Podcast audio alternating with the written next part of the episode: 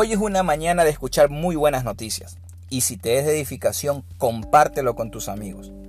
Muchos de los temas a los cuales nosotros asumimos como verdad absoluta ha sido debido a la influencia de películas, novelas, series y malas interpretaciones. Y hoy hablaremos sobre un tema especial y es sobre el Apocalipsis.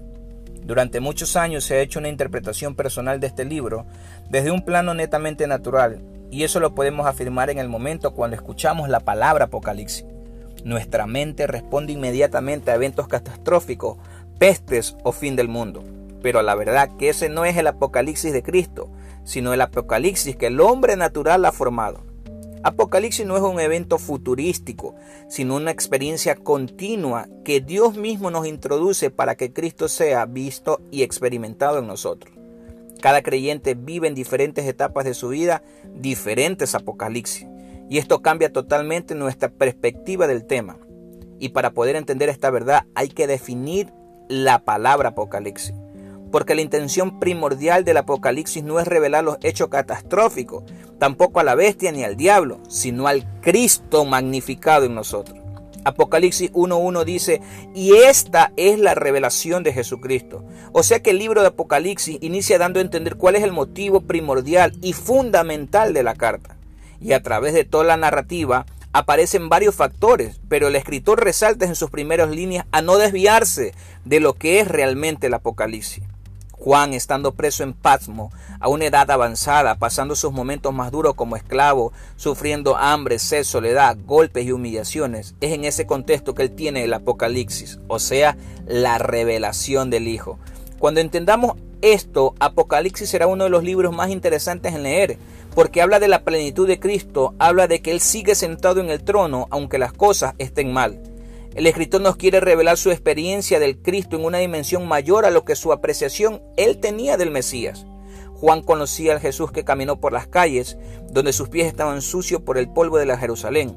Juan conocía a Jesús como el rabí. Él había vivido por tres años con el Jesús que tenía hambre y sed. Él conocía al Jesús hombre, pero todavía no al Cristo vivificado. Por eso viene el Apocalipsis para traernos a nosotros a conocer su plenitud y poderlo ver a cara descubierta. Vivimos tiempos donde la tierra está dando dolores de parto, no porque se aproxime el fin de los mundos, sino para que se manifiesten los hijos que han tenido revelación del Cristo glorificado en nosotros. Al entender esto podemos ver en la Biblia que hubieron varios apocalipsis o revelación, que es el significado correcto de la palabra. Y nos daremos cuenta que aparte de Juan, Pablo también tuvo su apocalipsis como lo tuvieron los otros apóstoles. Por ejemplo, Pablo en su carta dice, a Dios le plujo revelar a su Hijo en mí. Ahí la palabra es apocalipsis, cuando el velo se le fue quitado. Puede ser que hoy justamente estés viviendo una temporada dura de tu vida, en cualquier ámbito, pero te doy una buena noticia. Esa es la plataforma perfecta para que puedas experimentar un apocalipsis.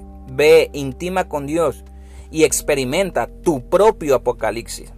El Apocalipsis no es dar a conocer el fin del mundo, sino revelar al Cristo glorificado y resucitado que ha hecho habitación en nosotros. Pablo humillado, golpeado, preso, encadenado, declara desde su celda y estamos sentados con Cristo en lugares celestiales.